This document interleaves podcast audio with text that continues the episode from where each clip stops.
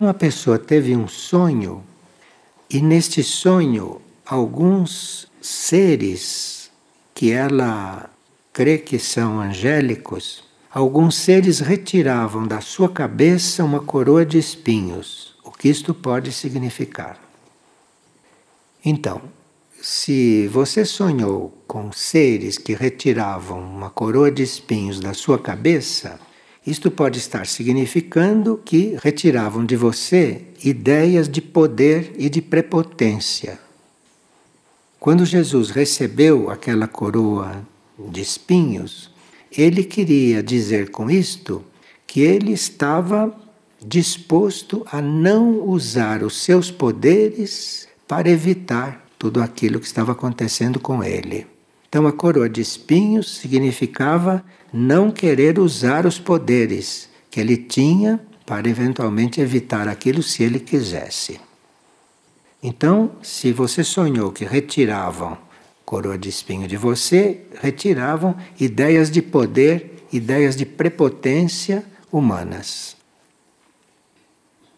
E qual a diferença entre meditar e contemplar? Pergunta outra pessoa. Pode-se compreender essas coisas de muitas formas, não? Mas uma forma mais geral, quando nós meditamos, nós estamos trabalhando, estamos fazendo um esforço. Meditamos, estamos trabalhando a nossa mente, estamos procurando fazer a nossa mente ficar calada. Enfim, há um trabalho na meditação, como há um trabalho na oração. Na contemplação não há trabalho algum. Na contemplação nós estamos coligados, simplesmente, sem nada fazer com aquilo que é o objeto do nosso amor e da nossa devoção. Então, na meditação, você está tendo uma ação.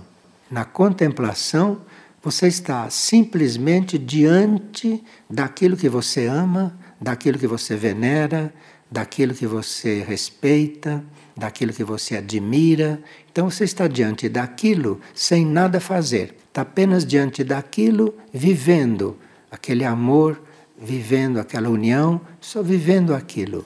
Não está tendo nenhuma ação humana ali. Então o trabalho de contemplação, ele vai se ampliando, vai se aprofundando, vai se aperfeiçoando, e há quem chegue, por exemplo, diante do objeto daquilo que é o seu amor, sua meta, e que esteja ali completamente vazia, completamente parada, completamente tranquila, não é? E no mais alto grau de neutralidade e de falta de ação, de falta de ação externa.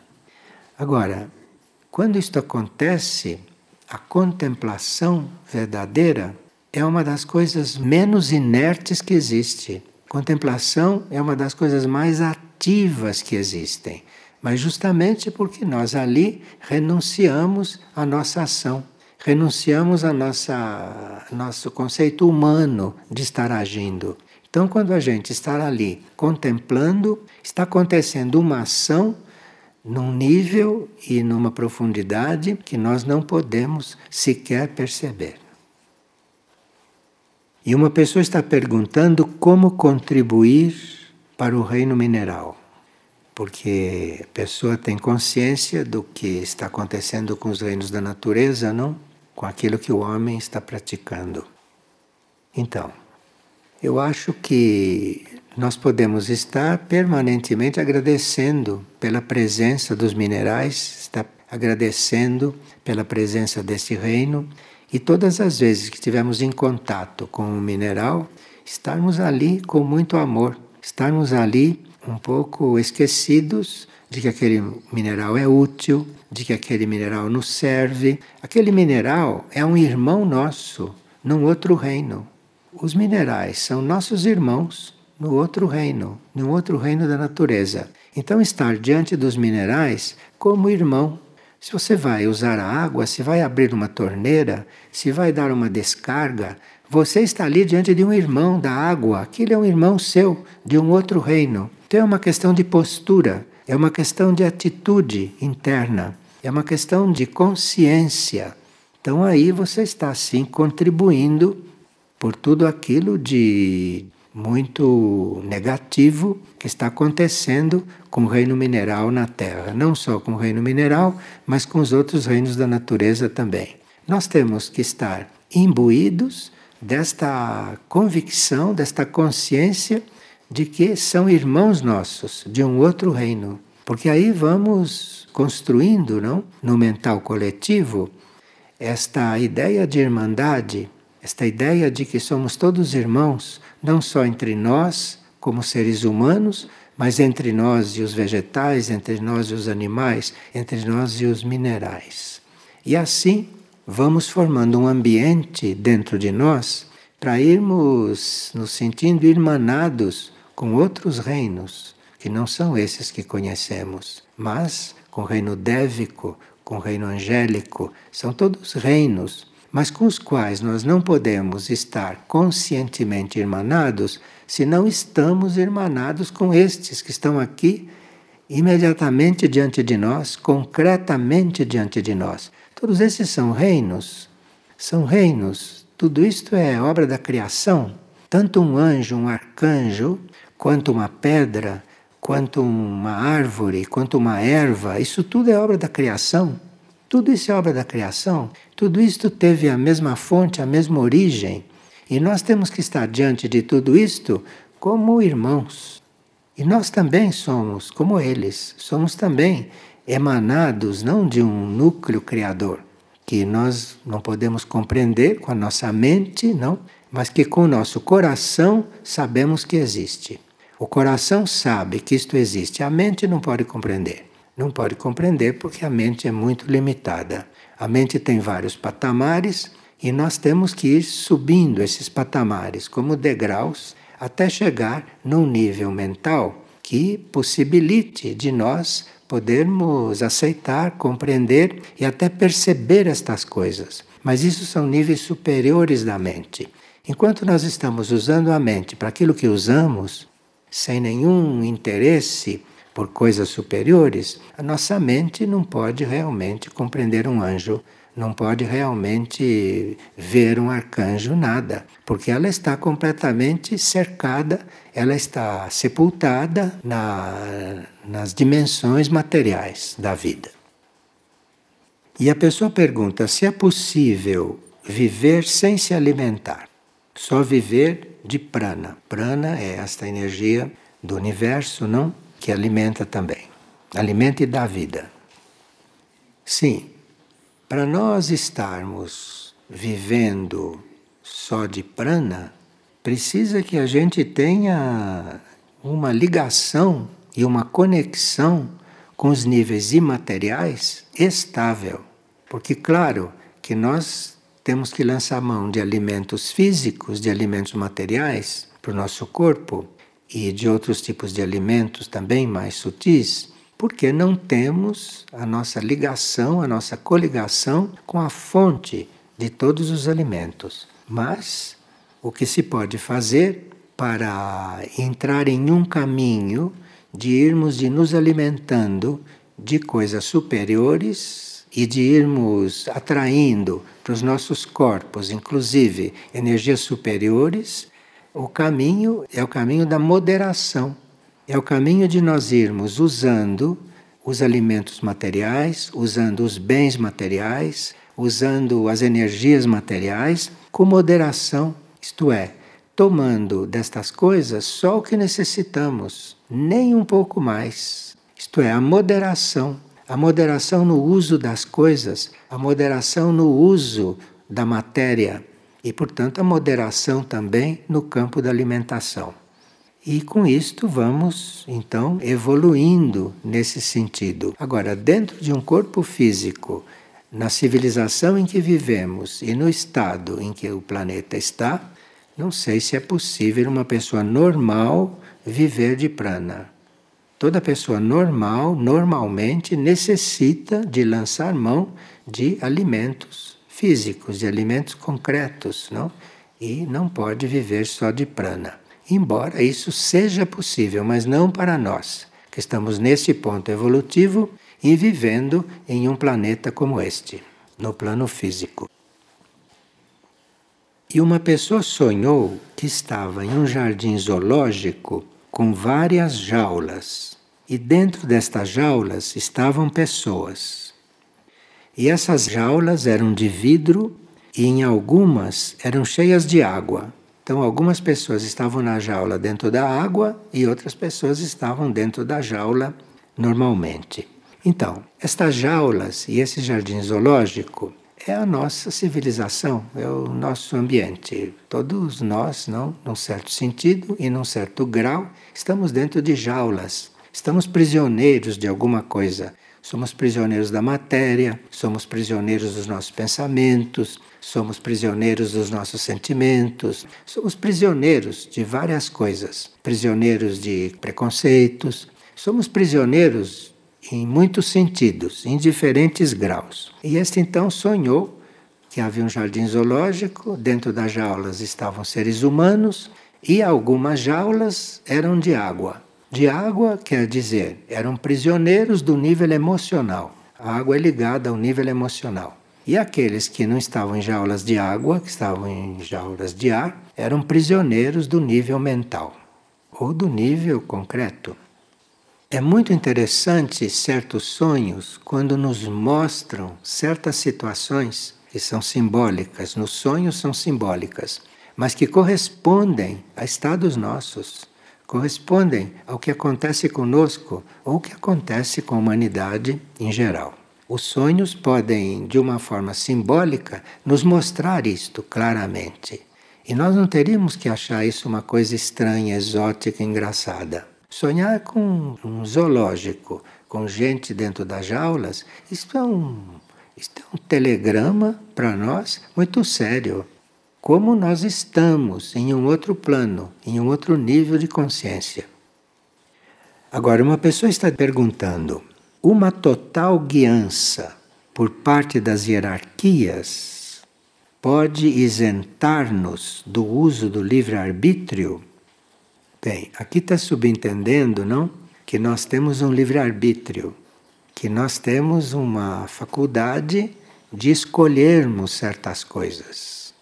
Nos foi dada esta faculdade. Nós não somos robôs. Nós podemos escolher certas coisas. E tudo que vivemos, a nossa situação atual, ela é produto das nossas escolhas anteriores.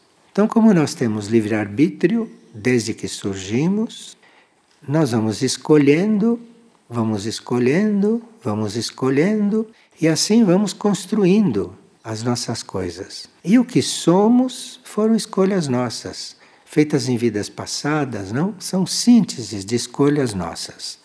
Então, nós temos esse livre-arbítrio, não deixamos de ter esse livre-arbítrio naturalmente, a menos que um dia a gente, usando o próprio livre-arbítrio, escolha dizer: Eu não quero mais funcionar com livre-arbítrio.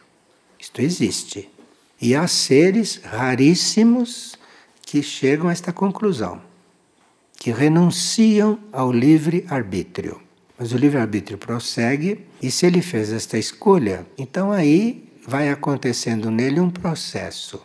Vai acontecendo nele um processo e começa a descer sobre a vida dele, começa a descer sobre a consciência dele uma vontade além desta vontade humana.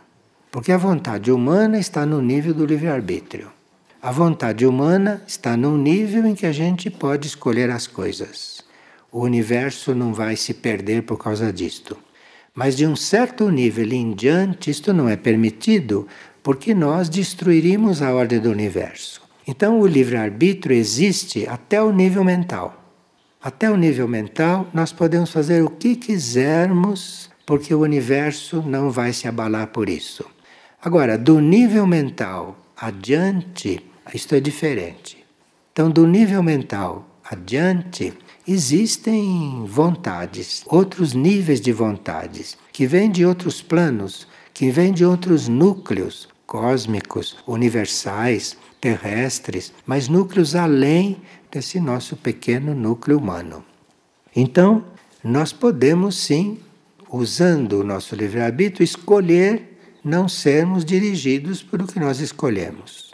Agora, dependendo da verdade desta decisão, dependendo da realidade desta decisão, dependendo da sinceridade desta decisão, outros núcleos, além dos núcleos humanos nossos, começam a nos tocar. E nós temos outros núcleos, além do núcleo do livre-arbítrio, porque o livre-arbítrio está na mente. E nós não somos só mente. Além da mente, nós temos outros níveis de consciência. Então podemos ser dirigidos, por exemplo, pelo nível intuitivo. Não há livre-arbítrio ali. No nível intuitivo as coisas são e você fica sabendo como devem ser e segue. Mas aí você precisa se tornar intuitivo. E para se tornar intuitivo, você teria que oferecer o seu livre-arbítrio. Oferece o seu livre-arbítrio para a evolução oferece o seu livre-arbítrio para a sua alma, oferece o seu livre-arbítrio para os seus núcleos superiores. Porque aí algum núcleo superior seu responde e começa a enviar para você guiança, começa a enviar para você sugestões, começa a enviar para você, enfim, até avisos. Mas precisa que você diga para esses núcleos que você não quer mais estar na base do livre-arbítrio que você gostaria que acontecesse com você o que deve e não o que você escolhe. Esta é a situação. Agora, o que será que deve acontecer conosco, não? Isto é muito misterioso. O que deve mesmo acontecer conosco, a gente só vai saber quando acontecer. E aí, entregar o livre-arbítrio torna-se uma questão delicada para esta gente aqui da superfície que é mental que não é espiritual. Então, entregar o livre-arbítrio quer dizer não saber o que vai acontecer em seguida. Porque o que vai acontecer em seguida não vai mais ser determinado pela sua escolha pessoal, mental. Vai ser determinado pelos outros níveis do teu ser. Você mesmo, mas em outros níveis. Imagine, nós que estamos habituados a escolher tudo, e a organizar tudo, e a planejar tudo, e a viver conforme queremos, pensamos, imaginamos e sabemos. Imagine se descesse aqui a vontade, não? De um outro nível nosso. O que aconteceria com a nossa vida? Eu não sei se sobraria alguma coisa. Então, esse é o assunto do livre-arbítrio. Agora, você vai oferecendo este livre-arbítrio, se quiser vai oferecendo esse livre-arbítrio, mas precisa não só oferecer de boca ou de ideia, você precisa oferecer mesmo. Quer dizer, antes de fazer qualquer coisa, perguntar: é isso mesmo que deve ser feito? Então aí você está dando uma demonstração de que quer transcender o livre-arbítrio. Então você acha que deve ser assim, porque todo mundo faz assim, e você também deve fazer assim, e você tem muitas razões para fazer assim. Isso está no nível do livre-arbítrio. Agora você diz: bom, é assim, mas será que é assim mesmo que deve ser? Pergunte isto. Pergunte lá para dentro de você. Não vá perguntar para outro que você está perdido. Você vai perguntar para o íntimo do seu ser. Vai perguntar para dentro do teu ser. E tem pessoas que estão tão decididas a fazer isto que se viram para dentro e dizem: Olha, ou me mostra como deve ser ou não faço nada. Aí o interno vai avaliar aquilo. E o interno vai ver com que intenção que nós estamos fazendo isso. Se estamos fazendo isso por orgulho, coisa muito fácil de acontecer, porque o orgulho vai nos acompanhar até o fim, ou nós estamos fazendo isso por orgulho, ou estamos fazendo isso por necessidade mesmo de fazer de outro jeito? Aí ele responde. E aí diz como deve ser. Talvez não completamente, porque o nosso interno sabe muito bem a fragilidade da nossa estrutura. Então não vai dizer tudo. Não vai dizer tudo porque de repente a gente se quebra todo, se dilui. Ele vai dizendo aos poucos. Vai dizendo aos poucos. Vai dizer, olha, hoje você faça isto, se você fizer, amanhã ele te dá outro passinho e assim vai. De passo a passo, você vai caminhando. Você vai dando um passo atrás do outro. Não espere chegar a lugar nenhum. Você está caminhando. Trata-se de caminhar. Não tem lugar nenhum para chegar. Essas coisas são todas coisas materiais e da mente humana. Não tem lugar algum para você chegar. Tenha que caminhar. E aqui uma pessoa está dizendo que nós estamos necessitando que se amplie a nossa ideia sobre omissão, porque parece que a gente se omite em muitas coisas. Sim. O que nós chamamos de omissão é você deixar de fazer uma coisa que você já compreendeu que é para ser feita. Então você se omite. E isto pode acontecer em todos os campos da vida, em qualquer coisa. Então, se você já sabe, se você já tem a consciência de que alguma coisa é para ser feita e você deixa de fazer, você está se omitindo, está deixando de fazer aquilo. E muitas vezes dando a desculpa que nós não queremos nos envolver com certas coisas, que nós não queremos nos intrometer na vida do outro. Com esta desculpa, nós vamos nos omitindo de muita coisa. Vamos nos omitindo, vamos omitindo da nossa tarefa, vamos omitindo daquilo que é a nossa ação diante de alguma situação. E nós precisamos ter cuidado com isto. Então, se você tem condições, pode, deve fazer uma coisa de um jeito e não faz, você está se omitindo. Você está deixando de fazer aquilo que deve. Se você tem uma palavra a dizer para alguém e não diz, você está se omitindo. De repente, aquele precisava da tua palavra. Agora, precisa ver que palavra você vai dizer. Você pode ter esta ideia, a ideia ser correta, mas a palavra que sai não corresponde àquela necessidade. Então, se você não é só não se omitir, mas quando agir, quando deixar de se omitir, ter a máxima consciência possível do que está fazendo. E aí acontece o que acontecer, está tudo bem. E uma pessoa está lembrando que Jesus desencarnou aos 33 anos de idade terrestre. E o que representa isto? O 33 é um número coligado com uma civilização uma civilização que deve acontecer, ou que em algum plano já está acontecendo, mas que é um, uma espécie de modelo de civilização para nós. Então, isso está ligado ao número 33, porque parece que, dentro de uma certa ordem, não se sabe em que plano, é uma civilização número 33. Isto tem um significado simbólico. E o fato de Jesus ter estado encarnado 33 anos é mais uma confirmação que ele tinha uma ligação com todos esses fatos ocultos, coligados a novas civilizações, coligados a novas etapas sobre esta terra.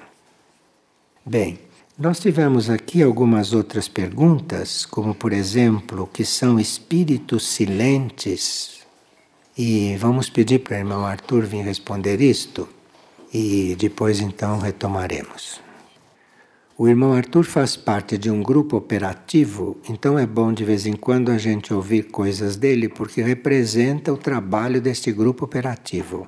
Representa o que este grupo operativo está realizando para todos nós e nos incluindo nesse trabalho. O que são espíritos silentes? A pessoa pergunta. Aqui seria importante nós nos situarmos um pouco no contexto em que esse termo espíritos silentes é usado. Porque a vida evolutiva na Terra, ela está ligada aos centros planetários, aos retiros intraterrenos, ou seja, a evolução, o impulso para a evolução, não vem da superfície da Terra nem dessa humanidade. A tendência nossa como seres humanos é nós nos acomodarmos. Isso é geral, está na natureza humana. Tem medo do futuro, tem medo do desconhecido, precisa de segurança. Aí existem seguros de todas as maneiras. Mas existe o medo, a mudança e a transformação. Então, para que a vida sobre a Terra evolua, é necessário um impulso para a evolução. Esse impulso vem de uma outra dimensão. A dimensão mais próxima de nós que envia esse impulso evolutivo é a dimensão intraterrena, que existe nessa mesma Terra. Então existe uma vida evolutiva nesta terra, que está num outro tempo, num outro espaço e que transmite para a nossa dimensão da superfície o impulso, a transformação a evolução. Então, aqueles seres que conhecemos como grandes mestres, santos, muitos desses são residentes, para dizer de alguma maneira, desta consciência intraterrena. Esta vida intraterrena está em contato com a vida cósmica. Então, recebe do cosmos o impulso para a evolução que ela vai transmitir para a superfície. Então, é uma cadeia de hierarquias. É uma cadeia que vem de uma voltagem maior para voltagens menores. Dentro da vida intraterrena existem os centros planetários e os retiros, que são núcleos de consciência na vida intraterrena, são civilizações, são bases operativas, são núcleos de trabalho da Irmandade, daquilo que se conhece como Irmandade Branca. E esta Irmandade intraterrena está em contato com a vida cósmica. É algo normal, o relacionamento da vida intraterrena com a vida cósmica. Dentro da vida intraterrena e dentro dos centros planetários, existem três centros que são os centros maiores, como se chama esotericamente. São os três centros que presidem energeticamente toda a vida evolutiva intraterrena, que são Mistitlan, que é o centro regente do planeta como um todo, é onde está despertando a polaridade feminina do planeta. Então, nos Andes peruanos, se projeta na região dos Andes peruanos, mas é uma grande vida intraterrena. Existe Erques, que se projeta na superfície, existe na região intraterrena. Se projeta na superfície, na região de Córdoba, numa certa região de Córdoba, na Argentina. E o centro Aurora, que é um centro intraterreno que se projeta na região de Salto, no Uruguai. Então, esses três grandes centros intraterrenos são os três centros maiores. Então, dentre os sete centros principais, esses três energeticamente presidem. Por que são três? Porque o universo se organiza também dentro da trindade. Existe o sete, não que é um número muito importante, mas existe o três, que guarda uma certa chave de como a energia se manifesta. E temos aquele assunto da trindade. Então, Mistitlan, Erques e Aurora, os três centros maiores. Mistitlan é o centro regente, que nesta época está despertando a polaridade feminina do planeta. É o centro regente maior.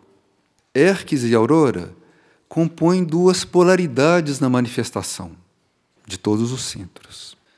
A Aurora é um centro que trabalha com a cura cósmica, é um centro que trabalha dentro do processo de cura planetária e cósmica, diretamente com o que nós chamamos de forças negativas, forças involutivas ou forças do mal, como se costuma chamar também.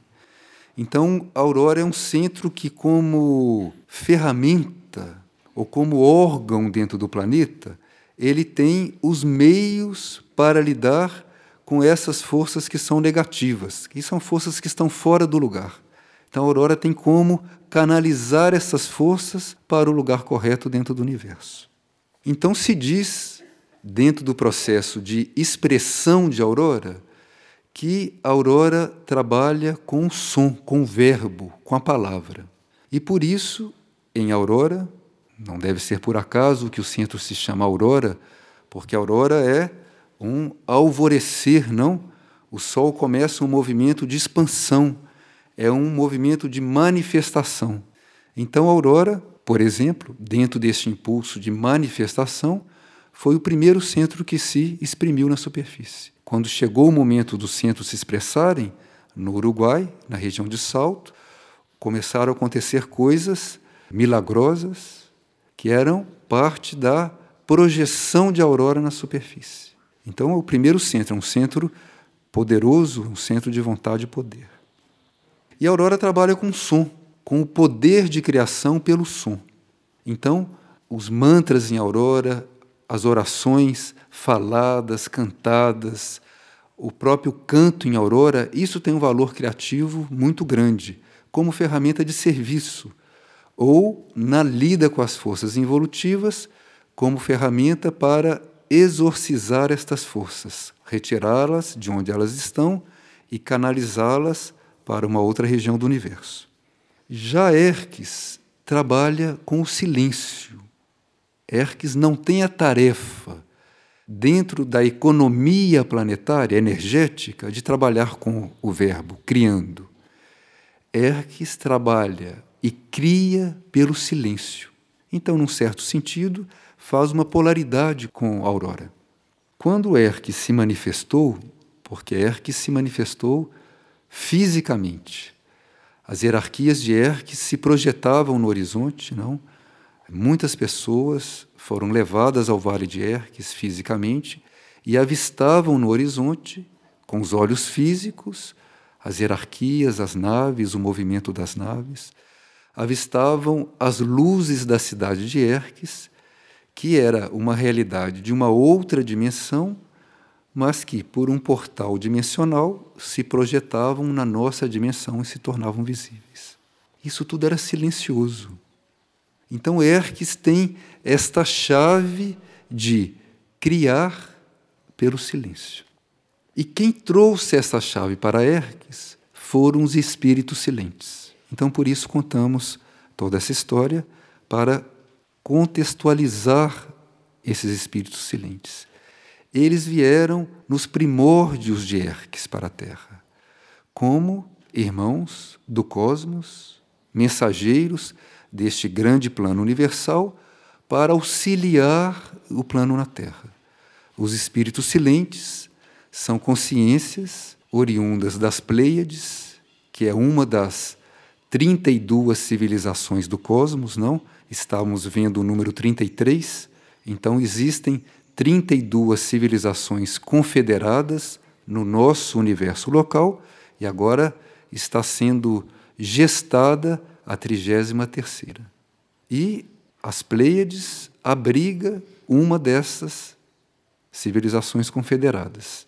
E esses irmãos das Pleiades, que vieram para Erques nos primórdios da fundação de Erques, traziam essa chave que foi desenvolvida na sua origem, na sua própria civilização.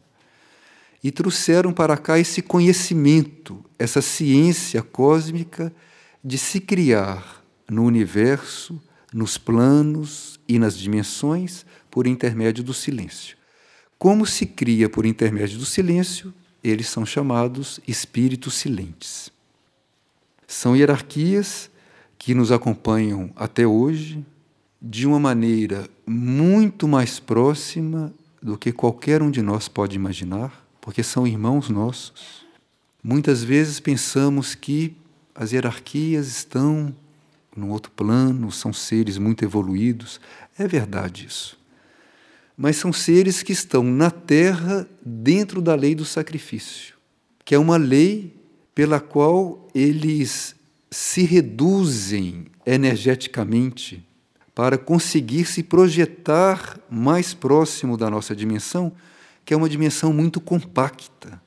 É como se, à medida que vamos chegando da consciência terrestre, à medida que vamos do alto, dos níveis mais internos, nos aproximando desta vida da superfície, tudo vai ficando mais compacto, até que chegamos na dimensão física, que tem lei da gravidade, tem peso, é compacto aqui, é pesado.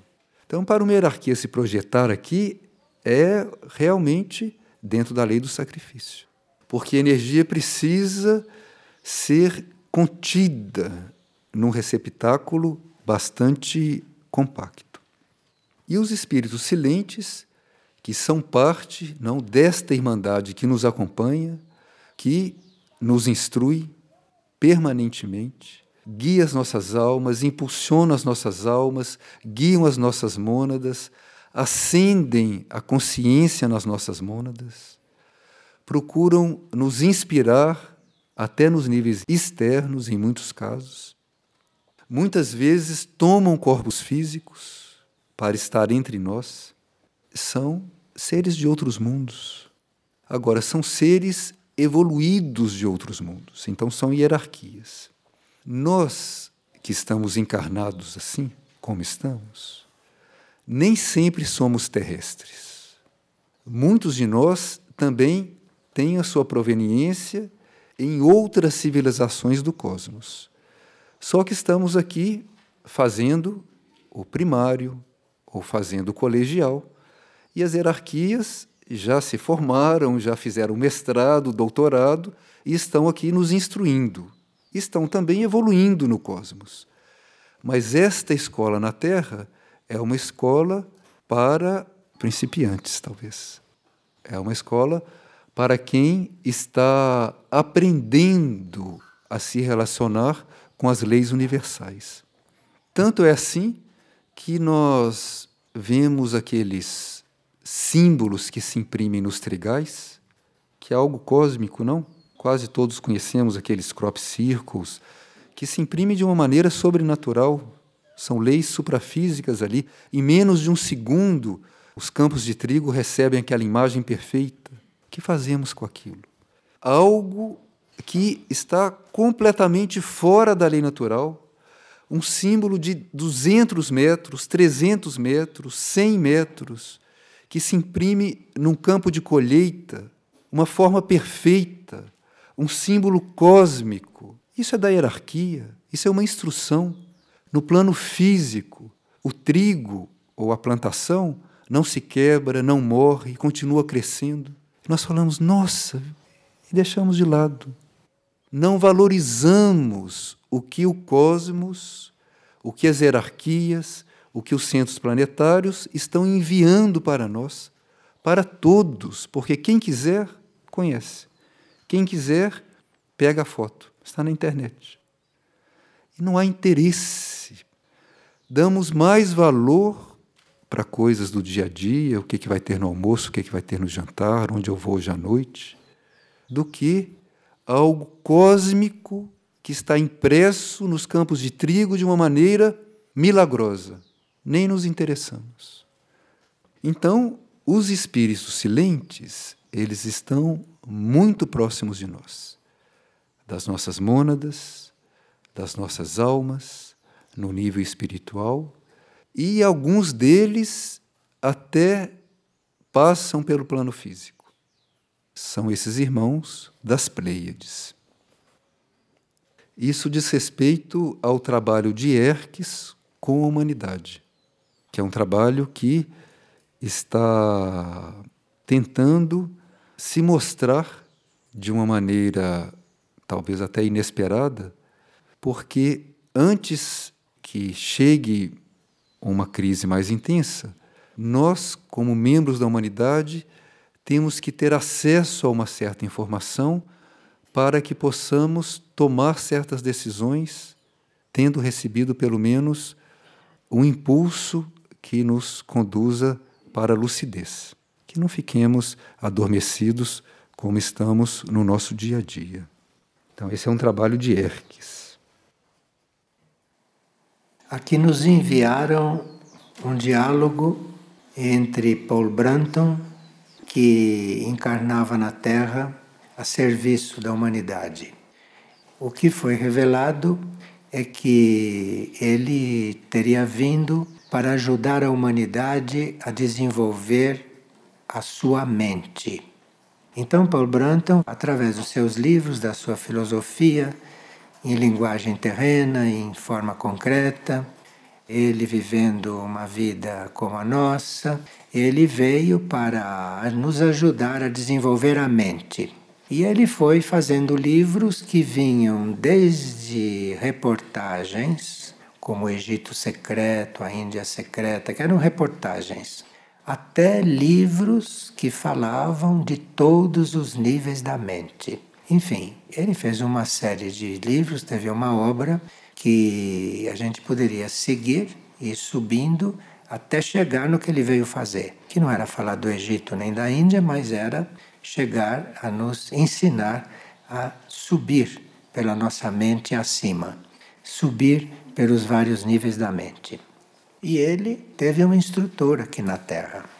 E o instrutor dele chamava-se Maharishi, que nunca disse de onde veio, mas era um ser que estava aqui já encarnado e que era mais evoluído do que ele. E o Maharishi ajudou Paul Branton a se reencontrar. Ajudou Paul Branton a reconhecer de onde ele tinha vindo, o que ele era, o que ele veio fazer e tudo. Isso foi um processo entre os dois. Foi uma instrução que ele recebeu do Maharishi. E aqui nos mandaram um diálogo entre ele e o Maharishi. O Maharishi passou muitas instruções para ele, mas nunca falou com ele dos mundos intraterrenos. Nós estávamos há pouco falando dos mundos intraterrenos, né? E Paul Branton perguntou. Só que ele disse: esse morro que está aqui na frente era Arunachala, uma montanha sagrada da Índia. Este morro que está aqui na frente, porque constava que Maharishi habitava em Arunachala, simbolicamente. Então, este morro que está aqui na frente é oco onde Maharishi morava. Aí Maharishi respondeu: os Puranas, que é uma escritura sagrada da Índia, os Puranas dizem que sim. Os Puranas dizem que ele é oco. Mas quando se diz que o coração é uma cavidade, a penetração nele vem a ser uma expansão de luz. Ele estava já falando outra coisa para chegar onde tinha que chegar. Então, a penetração vem de uma expansão de luz. De forma semelhante, o morro é de luz. Então, lá dentro do morro é oco? Não sei. É, lá é luz. E as cavernas que existem lá dentro são cobertas de luz. E aí Paul Branton disse: Mas existem cavernas lá no seu interior? Maharishi disse: em visões eu vi cavernas, em visões eu vi cidades com ruas e vi todo um mundo lá dentro, em visões. E Maharishi disse: Você mesmo já viu eremitérios, etc., neste morro, em uma visão. Se lembra? Você descreveu isso no seu livro Busca na Índia Secreta. Aí Paul Branton disse: Sim, mas eu vi na superfície do morro. A visão foi interna. Então, entre eles estavam nos dizendo, não? Como é que se vê estas coisas? Como é que se encontra estas coisas? Naturalmente não é cavando a montanha para encontrar tudo aquilo que tem lá dentro. Isto é uma outra forma de se encontrar essas dimensões de se encontrar esses planos. Então, existem cavernas lá dentro. Em visões, vi cavernas. Vi cidades com ruas e todo um mundo lá dentro. Está tudo aqui. E disse: a visão foi interna. Isto é, não foi com estes olhos. A visão foi interna. Tudo isso está nos convidando né, a irmos um pouco além desses planos, dessas dimensões, ir um pouco além dos nossos sentidos, porque nenhum dos nossos cinco sentidos materiais pode mostrar estas coisas. Através desses nossos sentidos que nós usamos dia e noite, não se vê nada disso, não se encontra nada disso e não tem contato com nada disso. Agora, para nós irmos conhecendo os nossos outros sentidos, os nossos sentidos internos, nós teríamos que trabalhar estes aqui Trabalhar no sentido de não deixá-los dominar, de não deixar que esses sentidos externos materiais tomem conta da nossa vida. Mas que a gente lide com eles sempre com a intenção de ir encontrando outros sentidos em nós mesmos, para irmos encontrando todos esses mundos, todas essas coisas desconhecidas que a mente não pode imaginar, a mente não pode criar, e os nossos sentidos não podem sequer tocar, não podem sequer perceber. Então, é isto que nos está sendo colocado.